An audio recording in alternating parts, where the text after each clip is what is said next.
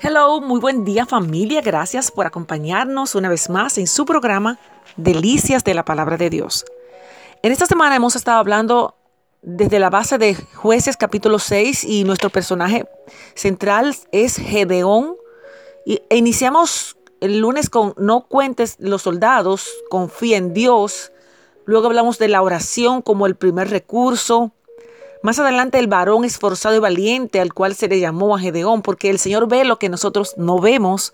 Y hoy queremos hablar acerca de Gedeón y las señales. Las señales. Gedeón había tenido una conversación con el ángel de Jehová, quien era un tipo de ángel especial o una figura de Cristo, el ángel de Jehová. Gedeón en su etapa de desconfianza eh, le dijo a ese ángel, si has de salvar a Israel por mi mano, como has dicho, y pidió una, una serie de señales, ya que aún estaba un poco incrédulo, bastante incrédulo diría, de la misión que debería realizar. El Señor ya le había dado a Gedeón una señal acerca del altar, porque eh, él le pidió al ángel, si realmente yo soy capaz, soy la persona que tú has comendado a, realizar esta misión, yo te pido que recibas esta, este, ese altar que voy a, voy a presentar aquí. Los detalles los encontramos ahí en Jueces capítulo 6, pero analicemos un poquito más. Él pidió señal de que realmente era con él que estaba hablando, con el ángel de Jehová. No estaba mal de parte de Gedeón pedir una señal de confirmación. Tenía sentido pedir a Dios que confirmara alguna tarea, una dirección con detalles específicos que en la palabra del ángel quizá no fue suficiente. Todo para él estar seguro de que él era esa persona especial.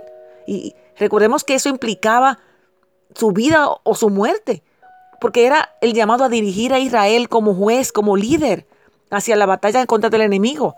Aquí vemos como Gedeón primero hace una petición o una, una señal pide, luego Gedeón pide un segundo milagro para confirmar su palabra y era que un vellón se mantuviera seco. Un vellón era como una especie de algodón que se mantuviera seco y a su alrededor mojado. Luego volvió a pedir un tercer milagro, el vellón y ahora de manera diferente para confirmar de nuevo. Algunas veces nosotros como cristianos hablamos sobre poner un vellón delante del Señor y es más bien refiriéndose a, estas, a, estas, a esta actividad, a esta petición que realizó Gedeón. Esta frase se refiere precisamente a la confirmación porque lo hizo más de una vez. Él utilizó un vellón literal para pedir a Dios que confirmara su palabra como una señal. Gedeón no estaba usando el vellón para pedir dirección, pero para pedir confirmación Gedeón buscaba una señal sobrenatural porque lo que le estaba pidiendo no era algo que aparecía como así, era algo que era necesitaba, una intervención sobrenatural. Entonces él dijo, entenderé que salvarás a Israel por, tu por mi mano. Gedeón mostró que era débil con una fe imperfecta. Para una misión tan arriesgada y peligrosa, eh, él necesitaba estar seguro. Pero vemos detalles que resaltan es que no lo hizo una vez, ni solo dos, hasta tres veces. Gedeón probablemente no entendía que él estaba dictando sus propios términos a Dios de cómo querían que las cosas se realizaran.